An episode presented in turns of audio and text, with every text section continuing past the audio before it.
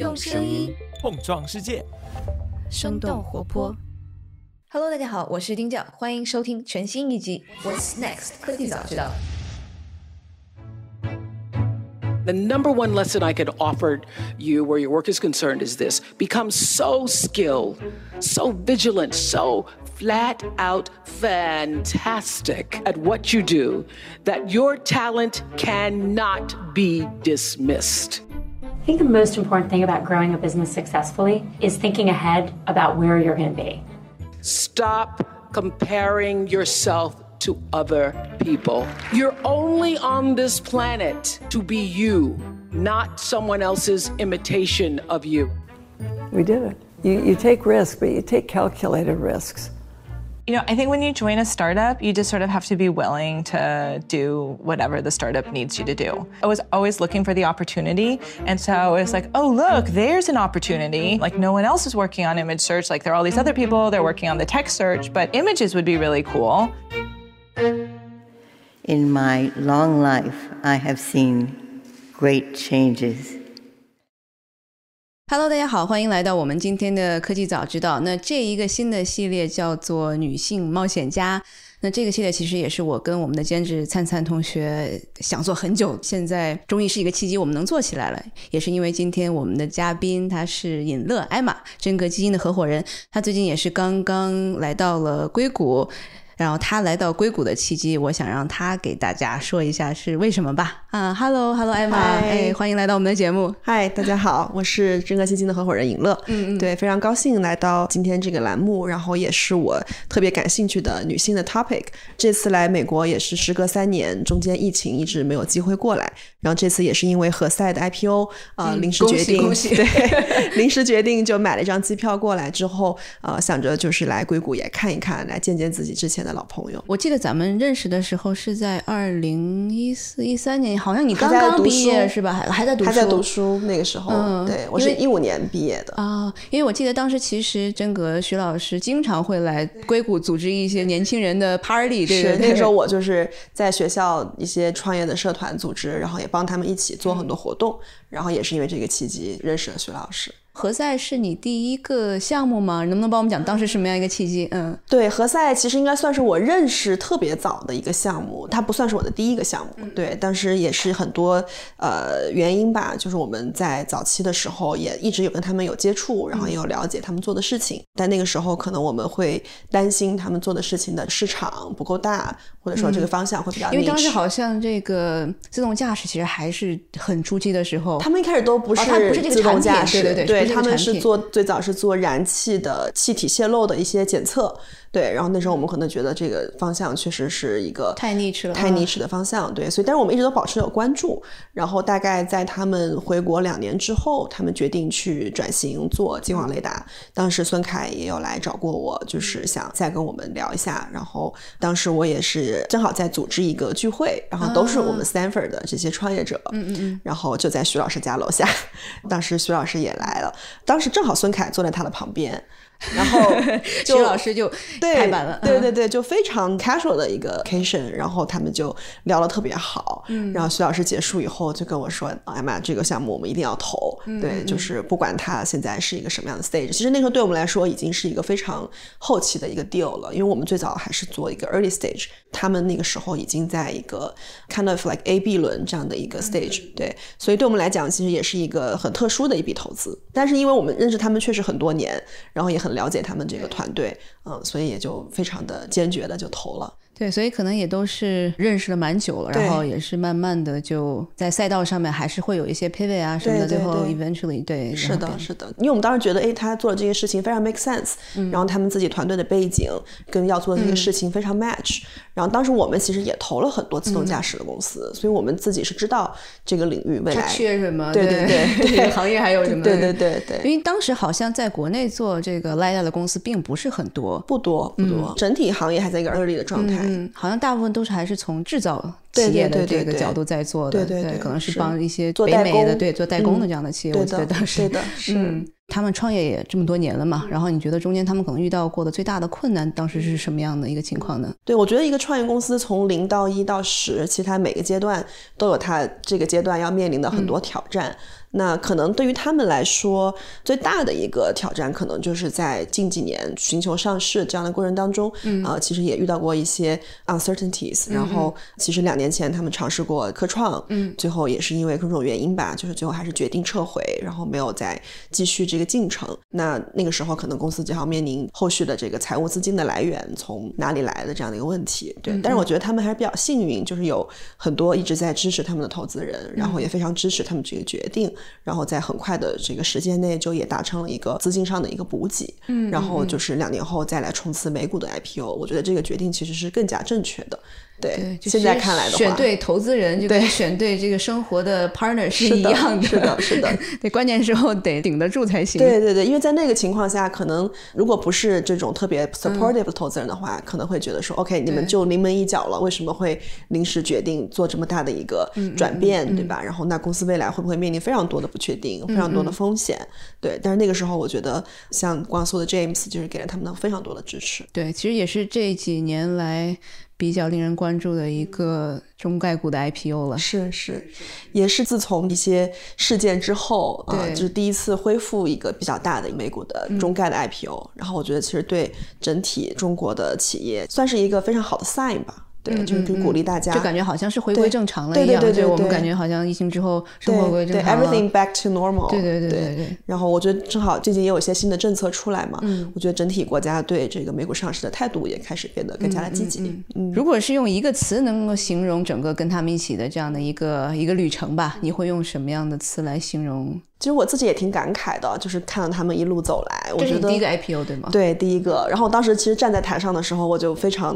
就是喜极而泣的感觉。对对对，呃，但是我觉得其实对对于他们来讲，其实这就是一个小小的里程碑而已。然后其实也是一个水到渠成的过程。嗯嗯。然后其实就是一帮 right people doing the right thing，然后 at the right timing，、然后一切都是一个天时地利人和的结果吧。对，大家其实还蛮惊讶，他们其实还都挺年轻的一个团队，对对是对，是嗯，就感觉好像做硬件、做制造的，然后都是可能四五十岁的大叔啊什么，大家觉得这八五后的几个人其实还是挺挺不容易的，挺厉害的是的，嗯是的。觉得他们可能也是一个互相特别互补的一个团队，然后每个人都在他的那个位置上，在他的那个角色上发挥了他们最大的一个价值。对，然后我觉得他们也很 open minded，也非常 fast learning，所以我觉得在硬件这样一个就是比较需要很多传统 knowledge 的、或者 experience 这样的一个领域，他们能很快速的做到今天这样的成果，我觉得也离不开他们自己的这个 open mindedness，、对，非常敢于去尝试，然后敢于去迭代，敢于去试错。所以他们在运营公司过程当中，可能会经常跟你们聊一些什么样的话题吗？其实我们聊的并不多，并不多是吧？对，只有个悖论，就是说好的公司，它其实不太需要 你你去 manage，嗯。对对对，反而是一些可能它不太 work 的公司，它可能会需要投资人花费很多的精力，嗯，对。但是越好的公司，其实我觉得投资人是越不需要去太花时间和精力的，对，可能在一些关键的节点，上，像二一年的那个，对对对，给到嗯他们一些 support 就够了。明白。有没有其他的一些公司是我嗯们可以分享的？你在整个进入可能投资行业八年时间，哇，时间这过得真的是快。对我当时我们认识的时候，你可能还没有加入。对，那时候还是比较懵懂，然后对对对那个状态，对哇，八年时间了，还有什么其他的一些投资？你觉得是特别值得给大家分享一下的？我印象中比较深刻的还有一家是一个 non-tech 的公司，对，这个是在我家乡的一家做 e-commerce 的一个企业，叫新生优选。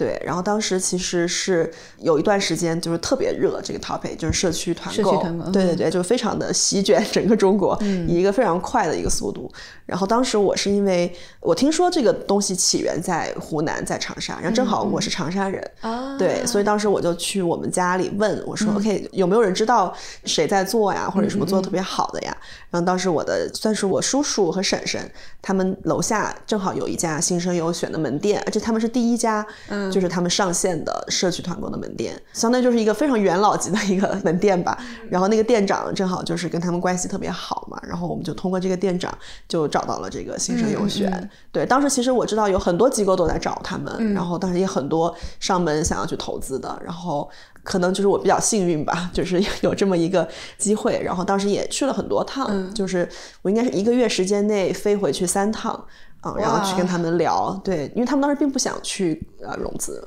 他们还没有这个意识。对，因为他他们不是这个传统科技行业出来的这个，对，然后他们已经在这个领域自己之前做这个连锁便利店做了十多年，是企业家生意人。对对对对，他们不理解这个融资是怎么一回事儿，所以当时其实我也花了很多的时间去给他们讲为什么你们要融资，对，然后为什么你们要去拿美元，就是等等，就是其实也是一个去教育他们的一个过程，对，然后后面就是也挺幸运，在第一轮的时候就投到了，对，然后后面其实一路发展的就特别好，到现在应该还是除了这些大厂以外。在创业公司里面，这个领域应该是最 top 的一家公司，而且他们其实应该是非常接地气的这个特别接地气，对对，就可能他们在整个运营上面，因为跟传统科技行业，他们可能一开始要先 gain market share，对，要拿到更多市场份额，可能不断的在烧钱，他的这个他们非常精打细算，对，也是亏钱最少的。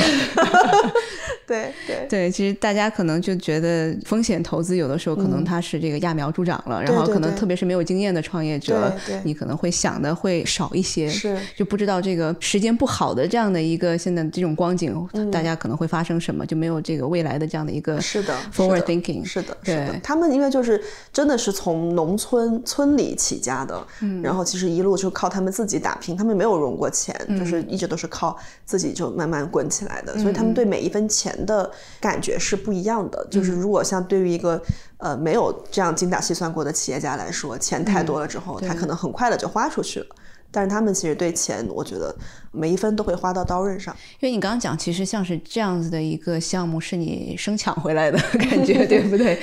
呃，也也不算生抢，也不算生抢，但反正还是做了蛮多工作的，并不是传统来说可能。有一些时间节点，它是这个买方市场；有一些时间是卖方市场。对，可能当时确实是一个卖方市场。是是是。对，然后我不知道，可能作为女性来说，你觉得会是有优势吗？还是劣势在拿到项目的这样的一个过程当中？嗯，我其实没有太认真去思考过这个问题啊。但是我觉得从我个人的感觉来看，我觉得。我可能是一个比较让人有亲和力的这样的一个投资人的身份，就我可能不会太给人一种很咄咄逼人，或者说很盛气凌人，或者说我很 judgmental 那种感觉。我可能更比你优秀那种感觉。对对对，我可能更多是说，OK，我 put myself in his shoes，就是我站在他的视角上，我去帮他考虑说，OK，什么是现在对你来说最重要的事情。然后最正确的决定是什么？嗯，包括当时我们就决定说，OK，我们一定要把腾讯拉进来。在第一轮的时候，其实我们就在想，我们在考虑，就是应该让腾讯进来，因为他们其实是 build on top of 整个小程序微信的这个生态里的嘛。嗯，所以其实腾讯的支持、微信的支持也非常的重要。所以你在投他之前，其实你就帮他做了就已经想好了战略上面的这个支持。对对对，所以当时我也给他介绍了一些腾讯的投资人，但后面他们确实也都进来了。OK，所以 everything 就是先付出。对对对，真的是要 要先帮他想好。对，然后其实我觉得这个可能跟你的性别其实没有关系，其实更多是一个你你站在一个什么样的视角，然后站在一个什么样的位置的问题。你是怎么样决定去成为一个投资人？投资人的就风险投资行业？其实我自己当时并没有想过我会做这个职业啊，因为我当时在 Stanford 读书的时候，当时心里还想着说，我会我要去投行，我要去咨询，我要去 professional service 这种。然后当时也是很机缘巧合，就是在学校办活动，然后认识了徐老师，认识了安娜。然后当时我觉得，哎，这个还挺有意思的。然后当时我们在学校办这个 pitch day，办这个 competition，然后看很多新的项目，让我觉得很好玩儿。然后当时我就跟安娜说，我说能不能正好我暑假有一个月在中国，我能不能去真格实习？嗯。然后安娜和雨旭老师他们也很 nice，那时候正哥也很小，就十来个人。然后当时说 OK fine，就过来吧。然后当时我在北京应该待了四个周，就 four weeks。嗯，然后当时我就对对对，然后当时就在 full time 的帮他们做一些 screening。当时是做那个邮箱，就我们当时有一个邮箱，然后就很多创业者会给我们写邮件，然后发他们的这个商业计划书什么的。然后当时我每天一天可能要看几百封。对对，然后就就每天在看嘛，然后就觉得这个是我的 life，对，然后我觉得很好玩就是你可以看到很多很多新的 ideas，对，然后很多很多不同的人，然后如果里面有一些我觉得特别好的、特别亮眼的，然后就会把他们约出来，嗯。然后见面，然后去给我们这个投资团队去 pitch，然后整个这个过程我会觉得非常的很有意思，像发现哺育一样，就是你在一堆石头里面，你去找那个可能藏在里面的一些很有价值的石头，对，就有点像赌石。对我一直会形容我这个工作就很像赌石，对，因为外面看起来都一样，对吧？但是你要去看到它最内核、最内在的那个东西。对，我是前天刚好跟我当时应该是一八年投的一个公司，它也是一个人工智能机器人的公司，然后创始人是特别资深的一个科学家，就是在去年他没有融到 B 轮，嗯，但他 A 轮其实是比尔盖茨自己投的，哇哦，就你就觉得他已经是 on the right track，对吧？就是什么都是顺风顺水。但是去年其实很大一个原因是他们的这个呃 engineering 的很大一部分团队其实是在乌克兰。哦，然后他们在这个又在融资的同时，要把这些人全部搬到其他的国家，好像后来搬到了塞浦路斯。嗯，对，就是没有人知道这个战争会爆发，这是多小的概率的一件是事情。但是那边其实有很多的人才，而他们的这成本也很低。是对，当然可能失败的原因不仅仅只是一个了，因为去年整个的这个资产环大对环境资资本环境也不好，因为对你做机器人，它特别是在这个知道当中应用的，其实去年大家都已经在看这个 GPT 了，大家觉得你机器人得什么时候才能 return？对对对。对所以这个东西 take away 就是，其实我也会经常跟我的公司说，就是你一定要保证你账上的现金流可以支撑你十八到二十四个月、l i k e anytime 你需要有这么多的现金，嗯，就是 you never know what will happen，对吧？就是万一中间有一些大的 changes，然后你可能账上钱不够了，然后你那个时候去融，很多时候你就融不到了，对，所以很多时候我觉得一定要未雨绸缪。对，因为我这两天看到那个 Jason Calacanis 那个 This Week in 那个 podcast，我不知道你听没听过，他其实是最近采访了一个基金的合伙人吧，他发了一个就像是一个 tweet storm 一样的，然后就说大部分的可能是在去年融到钱的公司，可能会在今年年底挂掉，或者去明年年初，因为大家其实是去年融了一些钱的，就刚好是十八个两年的时间了。你觉得这个会？同时会 apply 到这个中国的这样的公司吗？会有这样一堆？我觉得周期是一定有的啊、呃因为就是每个 topic 它的周期是不一样的。但是我的观察是中国的这个周期会更快，就是中国这个新的 topic 嗯产生，然后消亡，产生消亡，它这个周期会更快。但是最近的 ChatGPT 产生之后，可能会这个 last longer，就就这一波，我觉得可能会是一个 long run。但是之前的一些就之小的，前那些，就是如果没有开始融资，可能已经晚了。对对对，就非常快，嗯。行，那我们再回到咱们这个你个人的这样的一个 career track，呃，你一天工作多少小时？哦，没有算过，哦，就因为一直在见人，所以其实这个时间其实有的时候吃饭就把它当做这个休闲了，是吧？对对对，因为我我很多时候吃饭也也会约朋友，但可能也是在聊工作。对，这对我来讲，可能工作和生活的边界不是特别的清晰。嗯因为我觉得我的生活就是工作，就是工作就是生活，就是这这两者是合一的。是没有 balance。对对对，因为我它它是 enjoy，对，他是 integrated。就是我的工作跟你工作很像，其实我一直在做 interview。对，我也因为我之前不是也有几年时间投资嘛，我就感觉其实就是在查资料。花时间 research research，对对。对。做 research 花很多时间，然后对。再可能跟人聊天花很多时间。对对对。就唯一不同的可能就是现在可能还要多一点管公司。嗯，是 是。大部分我觉得还是在做我喜欢做的事情。是的是的。对，你会不会有 burned out 的情况？有有有过呃，嗯。就是前几年吧，中间有一段时间比较焦虑，然后可能结果还没有太能够非常 justify 你自己做的事情的时候，就会嗯。感到有一丝焦虑，然后就会特别想去抓取很多东西。对，但我觉得那个状态可能也很短暂吧，就是一两年的时间。嗯，对，然后后是什么样的一个契机会有这样子的一个状态呢？就是你可能嗯，可能因为就是，比如说我职业早期的时候，我可能不会太 care 这个 results，我可能就是在拼命的干，嗯，对吧？然后我可能就是在不停的往前跑，然后跑到一定阶段，你可能一直在冲刺，然后可能你有点跑不动了，嗯但是同时你又不知道终点在哪儿，就是那个、嗯那个状态。职场有一个迷茫期，对对对，我觉得那个状态可嗯能是比较痛苦的。然后到最近这两年，你就会发现，OK，、我之前播下的种子，慢慢慢慢都开始长成了，然后都、都都开始变得非常的茁壮成长了，都长成大树了。是有这个反馈的这样的一个机制，其实让你能够走得更扎实、更，稳健。所以天使嗯投资它最难的点就在于它的反馈周期 特别的长。从你投何在到现在也已经有五六年了五六年了，嗯，确实是很长。对就是如果你没有经过五六年的这样的一个周期，可能作为一个投资人的话，你可能就没有得到一个真正的。正向的反馈或者怎么样？之前可能很多是负面的反馈，就是怎么又死了一个，怎么又死了一个？是的，是的，对，就是你你要非常去 look back 的时候，你才嗯会找到规律。哎，就是说，OK，我投什么样的类型的人是最容易成功的，嗯然后或者说哪一类是我觉得跟我比较契合的，嗯就中间你可以，其实后面你再回头看是能找出很多规律的，但是你人在其中的时候你不知道，就是可能还那个时候还没有嗯对，就你不知道，永远不知道你不知道什么。对对对对对就这种感觉。对。但你在迷茫的时候，你会借用什么样的方法，或者是去跟什么样的人去，可能帮助自己走出这样的迷茫的时间呢？其实挺难的。我觉得那个状态，如果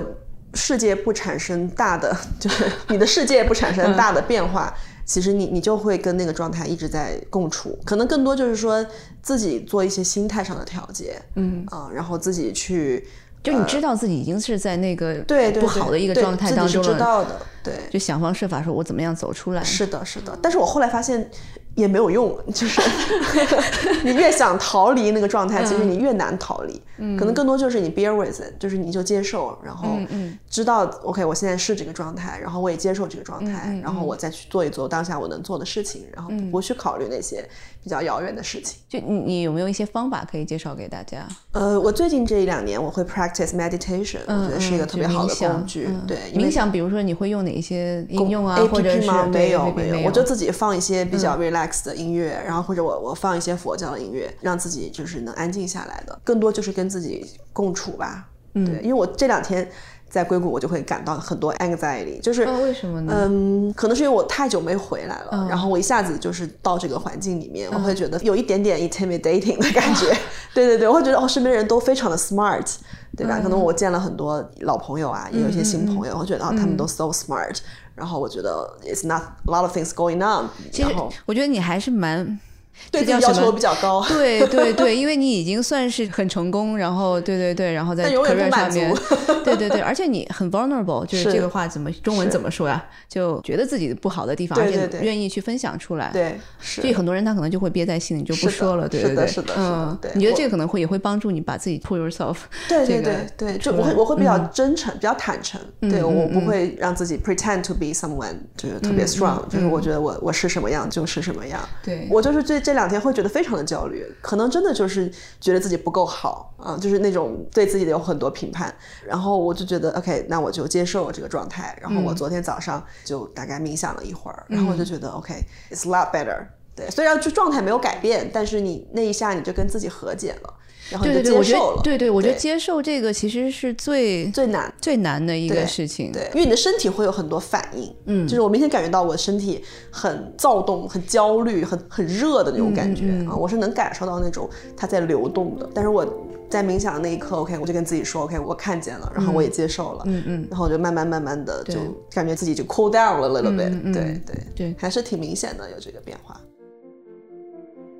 这里插播一则话外音。那其实，在跟艾玛聊完之后，我在生动活泼的会员通讯里面写了一份播客手记，跟大家聊聊女性如何在职场、婚姻中度过一个有意识的人生。那这篇会员通讯刚好也会在三八妇女节这一天发到大家的邮箱，加入生动活泼的会员计划，生动胡同就可以读到了。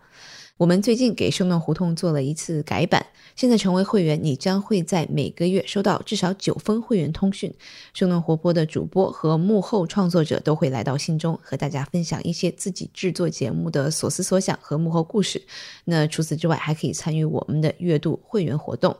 我们还给会员开辟了一个可以线上交流的区域。如果你想认识生动胡同里面的其他的伙伴，欢迎来填写花名册，结识同好。那具体加入的方法和会员福利详情，请查看本期节目的 show no 也就是节目的单集介绍。非常期待你的加入，帮助科技早知道做出更多公开的好内容，支持生动活泼、更加独立而无畏的创作下去。那我们回到今天的节目。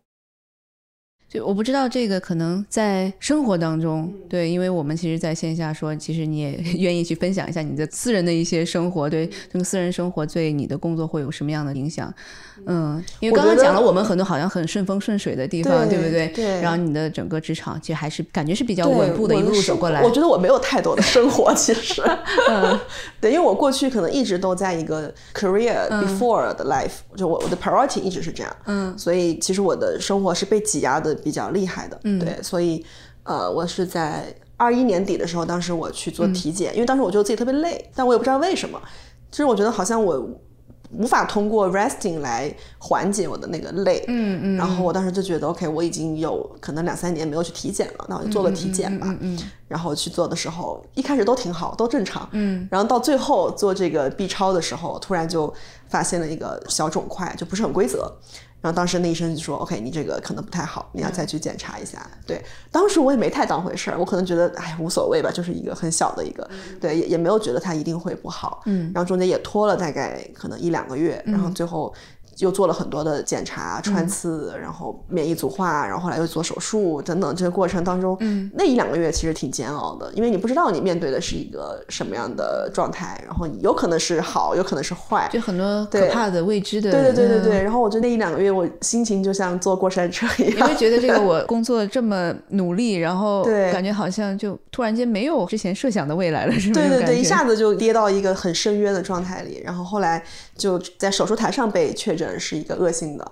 但是我那时候就很平静，因为我知道，OK，我已你预想到了可能会有这样的所有的可能性，我都想好了，对对对，所以那一刻我反而心里就踏实了。哦，我觉得 OK，我觉得 OK，那 fine，那就那就化疗了，对，那我就接着他们后面所有的按照这个程序去走就好了。嗯嗯，然后但是我觉得过程当中还是对自己心理是个很大的挑战，因为就是可能你。第一次去面对一些生死的课题，嗯嗯，去面对一些很可怕的疾病，对吧？就是你会去探究，哎，这个原因是什么？为什么？嗯啊，我为什么会得这个病？会有什么原因？其实我觉得特别好。我现在回想起来，我是很感谢这个事情的，因为它让我停下来了，就让我从过去的那种就是没有觉知，然后一路往前狂奔的那种生活节奏里，给你按了一个急刹车，你 have to stop，就你没有别的选择。对吧？你就必须去做化疗、做放疗，你只能从工作当中，你必须抽出来这个时间。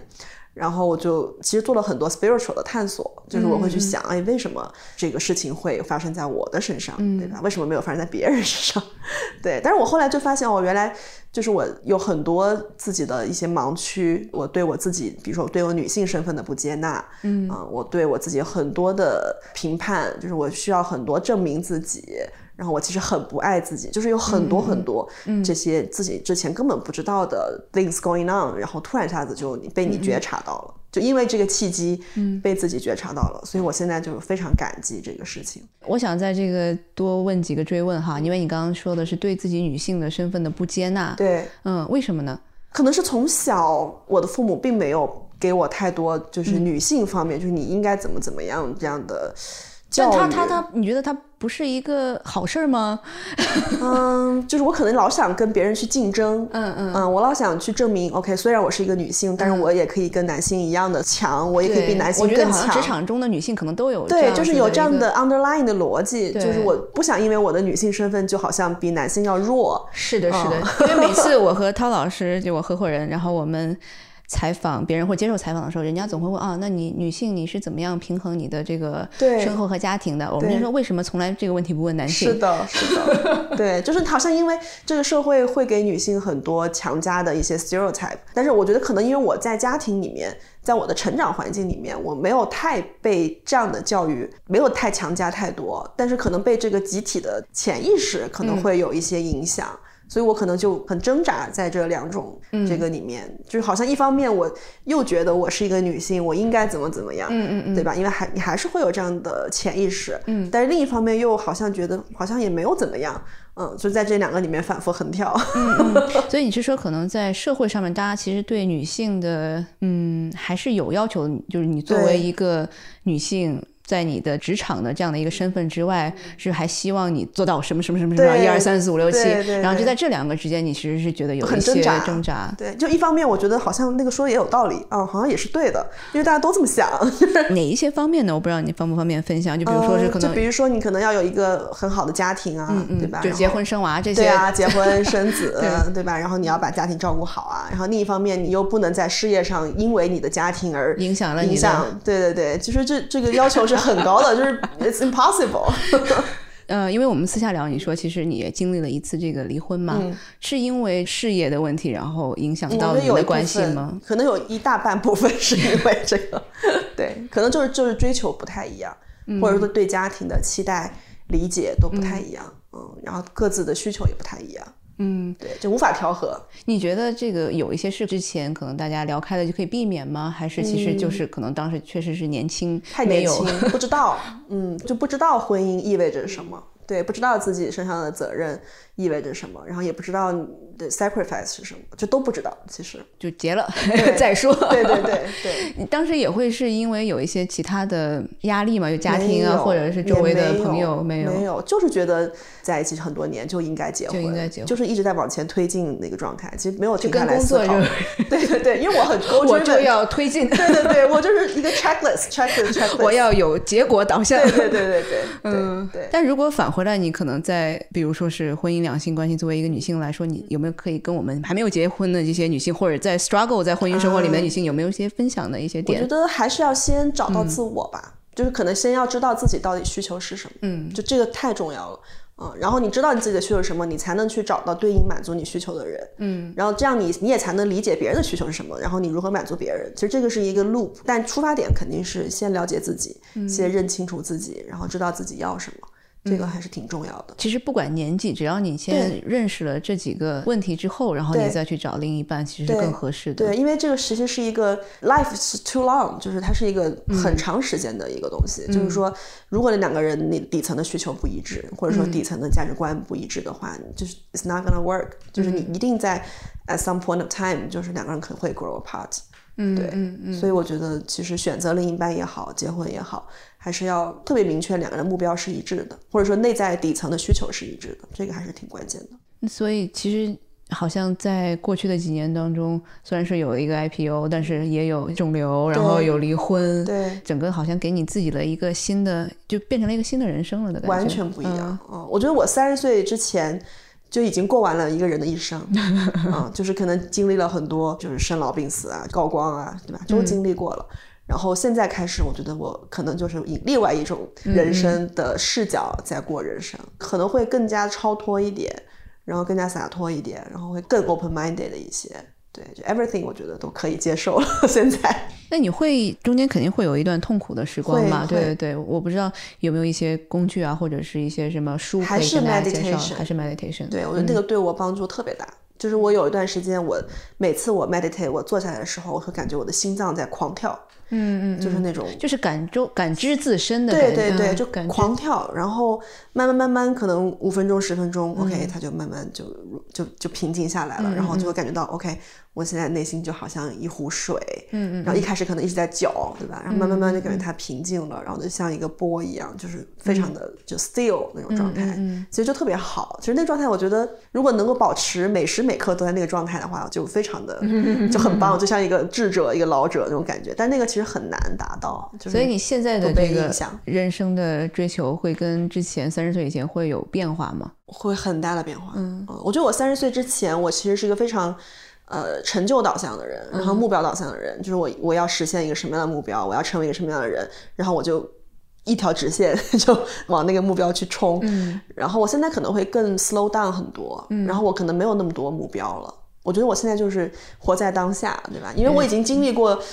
那样的，就是跟生死非常接近的那样的一个状态下，可能对我来说，重重新审视了生活。对，可能对我来说，我觉得很多东西，哎，自己之前想要追求的，可能也没有那么的重要。嗯，更多的还是怎么样能够让自己活在当下活在当下，然后很平静，然后跟所有人的 relationship 都非常的舒适，对吧？然后很没有那么多烦恼的那样的一种状态，我觉得就很舒服。现在可以停下来看看看云，看看花儿。对对对对对，我现在其实花很多时间在大自然，去一些比较原始和原生态的地方，我觉得那样的地方就会让自己特别的身心都很放松。所以你可能现在的追求更加是内心的平静。对，就是更 balance。嗯，当然，我觉得我的事业还是我很重要的一个部分。明白然后我也不会说这个一下子就完全不不去追求任何 就出事了，对，也不可嗯。能。对，但我觉得更多的是用一种相对出世的心态去做入世的事情，然后顺手在这过程当中，如果能够帮助更多人，或者帮助更多女性，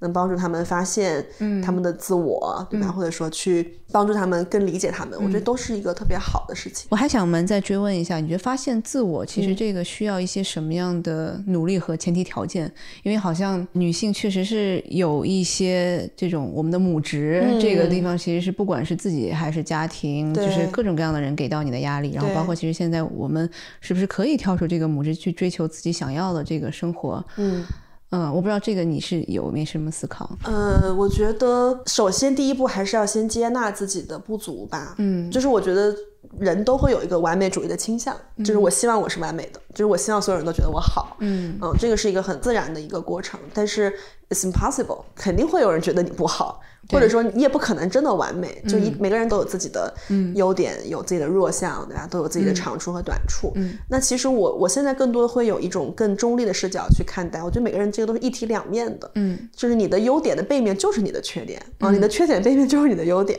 它其实也没有好，没有坏，但更多的是你要接纳你身上的这种特质，然后你非常的。喜欢自己上的这种特质，嗯，然后你就会由内心底生发出来一种特别无理由的自信，对。但是我觉得这种自信它是很重要的，因为它是先自知后自信，就它不会盲目自信，因为因为你非常清楚的知道你自己是个什么样的人之后，你会有一种特别自信的一种底气，然后你就会不太会去畏惧别人对你的评价，嗯嗯。嗯，因为以前你当当你自己内心对自己有评价的时候。外面的评价会你就会特别的敏感，嗯，因为你自己先认同了这个评价，对，是的，对，如果你自己并不认同，那随便别人怎么说，你都不会有任何的反应。对，嗯，所以有的时候别人没是没对你有这样的，你自己其实这么认为，对对你老对，觉得怀疑别人对对对这么认为都是自己内心的一种投射嘛。所以更多的时候还是要先自己做自己的这个接纳的功课，然后当你把自己接纳了，对自己很了解了之后，我觉得这个自我它就真的形成了，嗯，对，然后你就不会再有任何的品牌。对，我记得好像是有一个哪个大学的实验，就是在被试者的身上，好像是分了两组，一组是画了一个点，然后跟他说，你头上给你画了一个点，然后你要看后面你跟你会谈的人有没有注意到，嗯，但其实是没有被画的，对对对 对大家都以为自己头上是有一个痣的，是的对是的是的对对对，但其实是没有，是。的就是很多地方就是真的是你自心这个内心的这样的一个映射对外界世界，对对对，所以大家都带着滤镜在这个世界行走。对。对，而且你很多你自己的行为和这个角色，你有的时候都不知道是多少是被外界影响的。对而这个还是挺可怕的。是，但是我觉得就是说，真正能够达到这个状态的人也极其少。我觉得在中国的这个教育环境下，大家都会被，嗯就是有很多 judgment，对，对都会有一个有一个完美的模子，对吧？你要去变成一个完美的模子那样的那个人。就在进化学里面，其实也是类似的嘛，因为大家都是人是社会的人，你需要被社会和这个组群所接纳，对。你就一定要 care 说啊，别人怎么看我，不要被抛弃了。对对对。所以我觉得也是 embedded 到我们的这个 DNA 里面，对对对，怎么样走出去，还是真的是不容易。对对，虽然我可能稍微比你大一点点，我觉得我可能三十岁前和三十岁后也是两种不太一样的嗯状态。是，对，因为我自己可能在原生家庭上面，我自己其实是有很多之前的一些负担和心理的这个坎儿没有过去。嗯然后我在三十岁以前，我是是持续时间去跟一个 therapist 去做了蛮久的这样的一些这个咨询。嗯然后在三十之前，我觉得我说我要跟我的过去可能要接纳一下，要 say 一下这个 bye。太 好了，对，然后我就感觉，其实那一个时间节点，我自己是啊，就感觉人是很这个 relief 是对对对对，就是舒展开了。我跟我爸妈其实分别有一个非常艰难的对话。呃，聊完之后，我自己其实是大哭一场，嗯对，然后我自己其实就觉得没有解决任何的实质性问题，但是我就跟自己和解了，是的，对，跟自己和解，然后觉得他就是过去了，他们有他们的不完美的地方，对。我没有办法去指责他们，是的，对我过去所有的这些可能跟自己并有的地方，就是因为我自己没有接纳自己。是的，是的，对对对，其实都是一个视角的转变。嗯。啊，我也很理解你那个状态，因为我也有过，就是当时我是看书，就我其实当时看了很多的书，就各种心理学的，然后关于两性关系的，然后关于很多灵性方面的、修行方面的，然后佛教方面的、求推荐，哲学到时候书单推荐给我们。我看了应该有几十本吧，对，就特别多的书。嗯，然后可能这是我人生当中看书最多的时候，是在是在二一，就在生病之后，生病之后对，因为我那时候就开始探索人生的意义有一。些迷茫。对对对，嗯我当时看过一本叫《与神对话》的书，我觉得那个书对我的触动还挺大的。就是在一个周五的下午，然后在我房间那个沙发上，然后阳光洒进来。当时我就在看它里面，它其实讲了很多内容，其实跟心理学是很一致的，但是它是通过一个与神对话这样的一个对话体的形式，啊，相当于就是一个人他在提问，然后他同时又得到了一个可能更高维度的一个答案，然后他就把它都写下来了。然后当时可能就解答了我很多很多的困惑，嗯，然后我就突然一下子就一下子就明白了，就有一种恍然大悟的感觉，嗯。啊，就突然意识到，OK，原来我过去是呃没有听听从自己内心的声音，然后没有尊重自己的感受，一直在用一个很社会的呃价值体系在评判自己，然后也一直在活在这样的一个体系里面，就可能一下子就把过去这三十年。我做的所有的选择，就是走到今天这一步的结果。我一下子就、可能就像一个画一样展开，然后我就一下子就，都明白了，就所有的因果、所有的逻辑、所有的中间的这个为什么会产生这样的一个状态的一个自己得到一个答案吧。自己复了个盘，对对对，就是复了个盘，复了个盘。对，然后就全都明白了，一下子就顿悟的感觉。然后当时我也跟你一样，我大哭了一场，但是我那种哭的感觉是以前从来没有过的，那种哭更像是一种释放，然后是一种对自己内在的一种忏悔，然后包括对很多人身边的一些忏悔，就是我可能那下就觉得自己错了，嗯但这种错可能也不是说对自己有评判的那种错，而是真的是发自内心的去忏悔的那种感觉。嗯，你觉得自己对不起自己，然后对不起身边的人，然后对不起很多很多，就是完全错了。但这这种感觉很奇妙，就是也不是那种说很攻击自己的那种，是一种很接纳自己的，但同时又觉得自己很错了那种，真的很难用语言来形容那种感觉。但那就那一刻，一下子我就知道，OK，我就终于从过去的这个状态里面就开始走出来了，就开始去转变了一个视角了，就整个人的维度可能就换了一种思考的这个问题的方式。嗯，我不知道能不能给我们具体的说一下，你觉得从不同的人生方面，哪些你觉得是错了？然后我不知道这个方便讲吗？有没有一些例子？嗯我觉得这种错呢，可能更多是一种哲学意义上的，就是，呃，可能过去的人生一直在向外抓取。呃，因为我从小可能都比较要强嘛，嗯就是我是一个学霸、个方面好学校，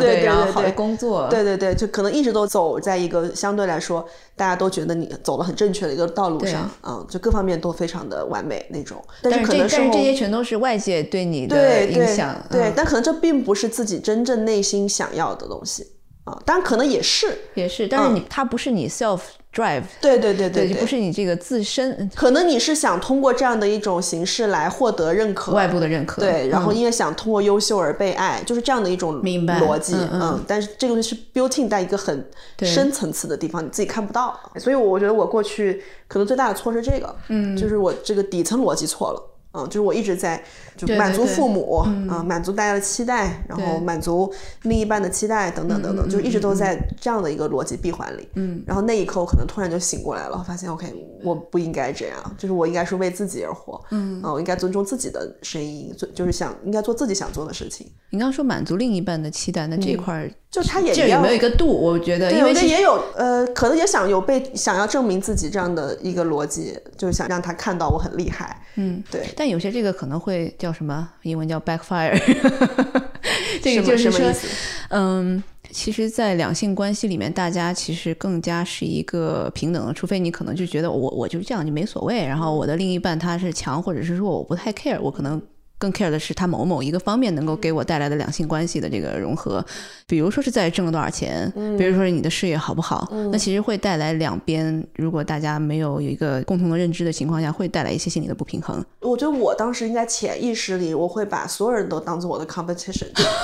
就是我我一直在竞争，嗯，对，就我一直在想，OK，我我要我要比你更厉害，就是我我会有这样的底层的一个程序在跑，但我自己并不知道，就是我是没有觉察的，但是我就是一直在这样的一个循环里面。对，所以反正就那一刻，我突然意识到，OK，我过去的这个闭环是错的，这不是我真实的自己，或者说这不是我来这个人生的走这一趟的目的。嗯，就错了，就是这个目标完全就背道而驰了。所以这个其实，在你的两性关系里面也是有体现。你觉得它是其中一个也是 competition，对、嗯对，就也是在跟他竞争，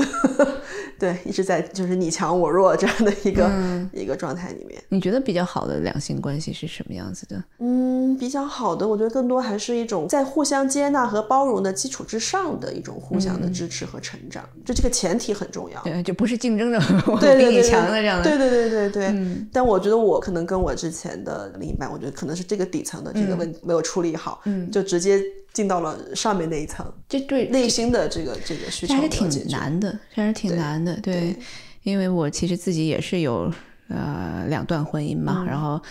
也是我觉得在第一个婚姻里面。我跟我当时的先生，我们俩也同时在做一个公司，啊，所以大家也会有这样的一个竞争的感觉。就为什么啊？就我来这个事情，我来 take charge，那个你来 take charge，对对攻对，击是的，是的，就这样他就因为比我长几岁，他就会一直说啊，这个事情我比你经验多，嗯对你干嘛不就直接听我的？你跟我吵什么呀？那这个其实就是我非常受不了的。I totally get it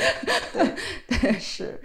所以这后面可能也是为什么导致了我们可能后面婚姻的这个结束和失败吧。嗯对，就是我没有办法说是你在一个你的男性的这个强权的话语权下面指使我去跟你做一个合作伙伴的这样的一个关系的成长和后面的其实不是生活，不是一个平等和尊重的关系，不是的，对嗯。是这个，其实我也也是我在追求的。其实这个前提是为什么难，是因为它只有你先平等、先尊重，你才能做到接纳和包容。就它再往前推，可能就是在更底层的这个信念层面。对，但是我觉得可能确实在中国现在当下的这样的一个社会观念下，还是还是做不到，真的很难做很难。做到，因为之前刷一些小红书，其实有一些就是可能被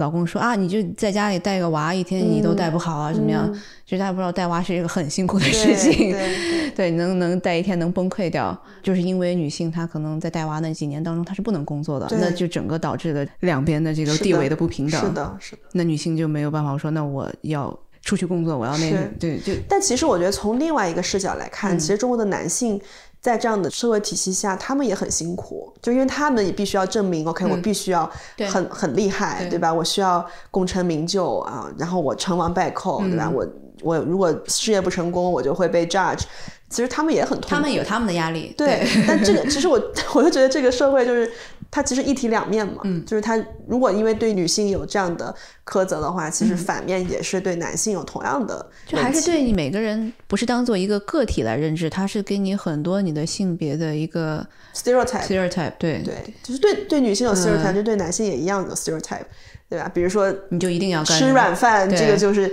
对于男性来讲是就是一个 完全不能接受的一个、一个评价。嗯，因为我们之前采采访过一些可能比较优秀的职场的女性，然后其实有一些我们的听众就就是说，为什么我我躺平挺好的，你干嘛非要给我？强加这样子的女性对职场的这样子一个追求的观念，我说没有强加给你，对 这个大家有自己的对生活的这个理解和态度，对你可以非常的 driven，然后嗯只是在一端，然后对社会做贡献，然后实现人生，然后你也可以比如享受每一天的这个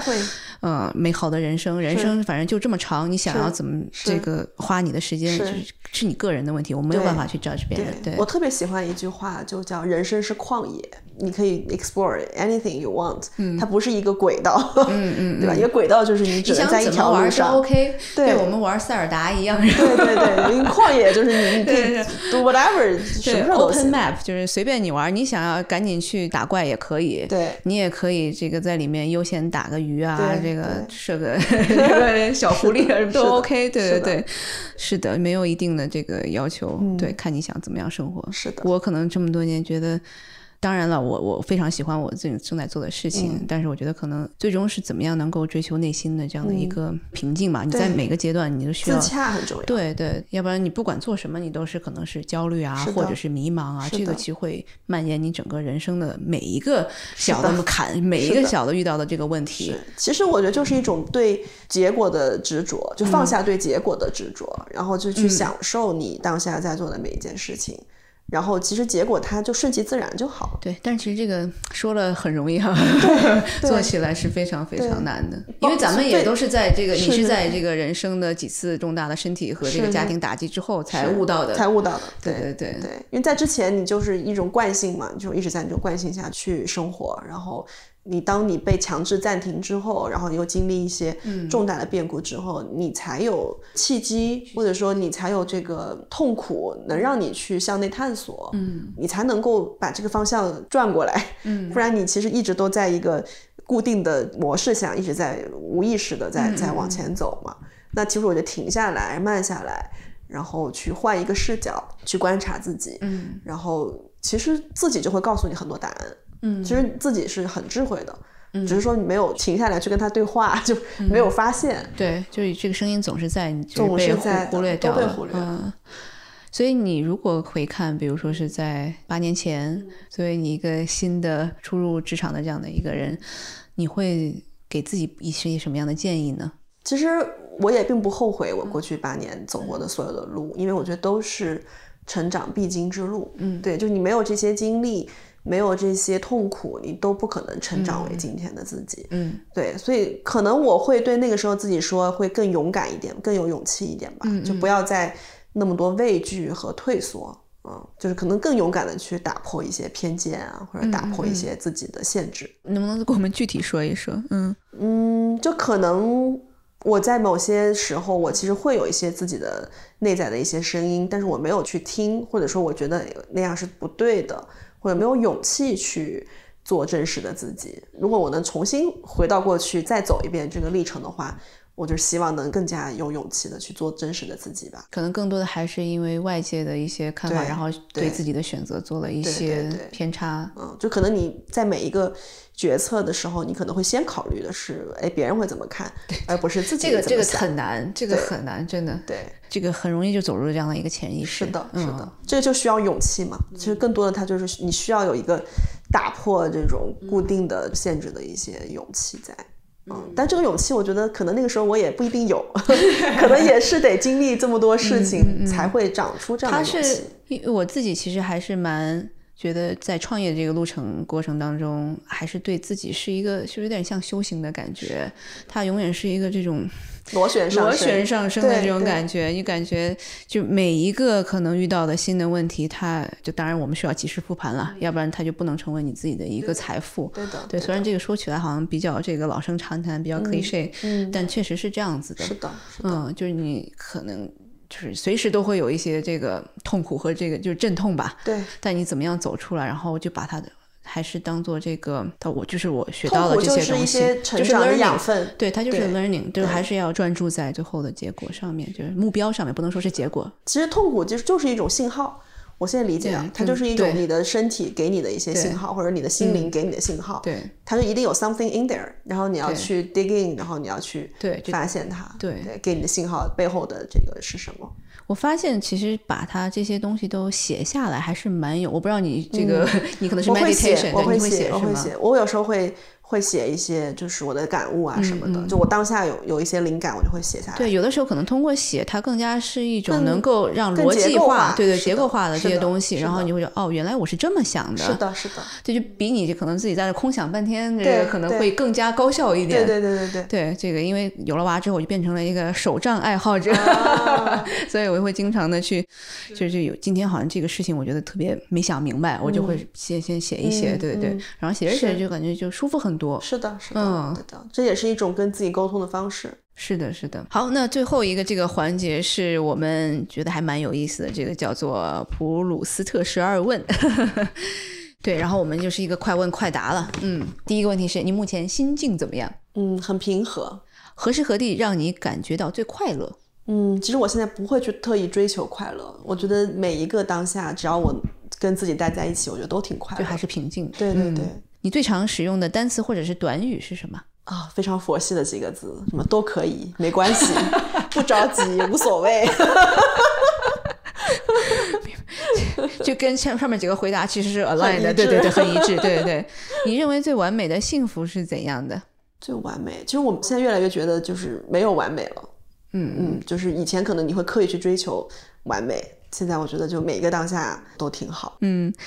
你最大的恐惧是什么？最大的恐惧就是恐惧本身吧，就是这种无理由的恐惧。就是有的时候你不知道为什么是，对对对对对，就跟你不知道不知道。对对对对对 对，嗯，你最大的遗憾是什么？可能就是没有更早的活出真我。嗯，就没有意识到自我。对对对嗯对，你认为程度最浅的痛苦是什么？焦虑吧。但是很 annoying，对吧？就一直在那里。对对对，但他其实并不痛苦，嗯，他其实是一种自己折磨自己的一种感觉，嗯，对，其实本身可能焦虑就是因为你跑到未来了，嗯，因为你在追求一些未来的事情，你才会感觉到焦虑，就是踏出了这个舒适圈。对的，对的。还在世的人中，你最欣赏的是谁？嗯，其实我觉得有很多，就是我觉得所有这些在自己的领域，然后真的是活出自己自我很真实的那个状态的人，我都很欣赏。嗯，对我没有哪个特定的人，嗯啊但是我觉得我我们生活中应该有很多这样的人。但他可能不一定是那种特别 famous、特别有名、特别让所有人都知道，但是他在他自己的领域和岗位上，如果能做到一个很自洽的状态的时候，我觉得就是这都很让我欣赏。所以自洽是最重要的。对，因为我我我觉得不应该以一个人的成就和他的光环来去评价一个人。嗯，对他们其实可能内心是极度焦虑和痛苦的。对的，理解。嗯，你最想拥有哪种才能？可能就是随时随地都能够觉察自己的念头的一种才能吧。但这个我觉得应该也是可以 practice 的。对对对，但至少我觉得我现在还做不到。慢慢来，慢慢来。对嗯，你认为自己最大的成就是什么？可能就是这一两年的转变吧。虽然它不是一个大家看起来的一个很有、这个，我理解，我理解，因为啊自己是自己内在的一个转变。对对，这个就是我。我也被问过这个问题，我也是这么写的。对对，并不是说我 achieve 了多少东西。对对，并不是你可能多少钱，然后你什么这个多少的名气，我觉得都不是，都没有你内心的这个觉察来的重要对。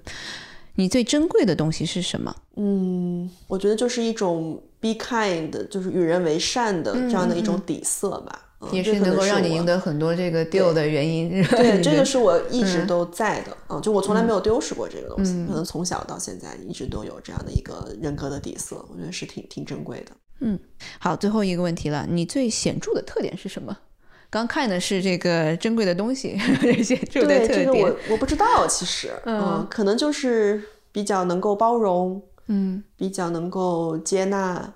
自己或者接纳别人的不同，嗯嗯嗯。嗯，就是一个比较稳的一个状态吧。可能我我自己理解是这样。就我其实经常会问身边的人，你觉得我哪个长我不知处是什么道 对我有的时候自己很难觉察到。对对对嗯对。但是这个我刚刚跟你说这个，可能也是别人给我的一些反馈，就是说可以跟你聊天，可能会觉得很安心啊，嗯或者说会觉得很放松啊，然后觉得你人畜无害啊。大家老觉得好像女投资人一定要很犀利，对吧？然后其实有的时候大家觉得可能女创业家、女投资人，她可能得比男性更加手腕要狠，嗯更加这个要 mean。嗯，是 sharpness。对对对对，但但你觉得其实并不是这样子，对吗？反正我不觉得我是一个特别 sharp 的人，不会啊，但是但是我我觉得我可能在某些其他方面的感知，嗯呃，可能会比一般人要多一些，就是这种直觉上的东西会多一点，嗯嗯但也很难形容。直觉很强，这个对对投资人也还蛮重要的。对，嗯我觉得可能这些年我能投到很多，可能在早期很多人不看好的项目的原因，嗯可能就是来自于这个。对，因为可能不是不会用太多逻辑去推断，或者嗯说去下一个很快的一个评判，或者说一个、一个推论。嗯但更多的时候，我会去感受这个人他身上的一种气场啊，或者说他的一种很坚定的信念呀、可能短期确实他没有在现实当中显化出来，嗯，但可能我就能 sense 到这些后面的东西。这个其实投资里面应该是最难的事情了，因为你没有办法预测市场，没有办法预测很多东西。对对，我也觉得这个其实是个天赋，就是我因为我也没有刻意去 practice 这个东西，啊、可能就是一个 gift。这个好凡尔赛哦，学不到，就学不到。太凡尔赛了，被人打想。想进入这个投资行业的同事们学不到。OK，呃，那我们其实也差不多了。我不知道最后有没有什么是想给想要进入投资行业的年轻人或者是女性，然后一些这个最后的一句话，嗯，或者是几句话。我觉得就是不管在什么岗位，或者说在什么行业啊、可能更多的就是保持一颗呃真诚、开放，然后愿意去帮助他人的心。然后其实，在职业发展道路上，我觉得就是其实就是花香蝶自来的感觉吧。嗯，就是你把你自己做好了，然后你一直在稳步的前进和成长，那可能好的机会就在路障当中也在等着。就是你不用太去刻意追求。对，不要做一个获取者，或者是这种特别功利的互利者。对其实做一个贡献者，其实也是很好的一件事情。去做一些创造啊，嗯做一些这种给予啊，我觉得都是一个特别好的一个，嗯呃，其实让自己也很开心，然后让周围的人也很幸福的一个状态。嗯。好的，那今天我们大概就聊到这儿了。再次恭喜 恭喜艾玛，呃 希望其他的公司也是一个一个的接着 IPO。对，但我其实本来我你刚问我什么时候最快乐的时候，我在想，哦，可能是站在 IPO 那个台上的时候，但我觉得这个这种快乐可能太少了，多来多来几个，多来几个会对，有这。个可能一辈子也没有几次了。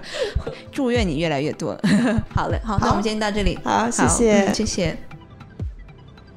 这期 What's Next 科技早知道就到这里了。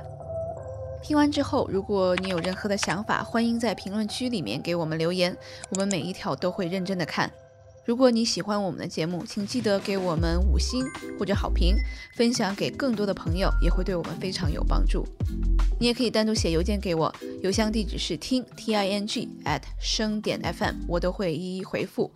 那同时，公众号和微博也可以搜索“生动活泼”，声是声音的声。节目相关的更多信息会在公众号里出现，微博和公众号都会有不定期的福利给到大家。如果你想要跟我们更加紧密的讨论和分享，或者是想要认识和你一样有求知欲的新朋友，可以加入我们的微信群。进入听众群的方法是在公众号文章中扫码添加，或者是公众号后台回复“科技早知道”即可获取邀请码。期待你的加入，我们下期见。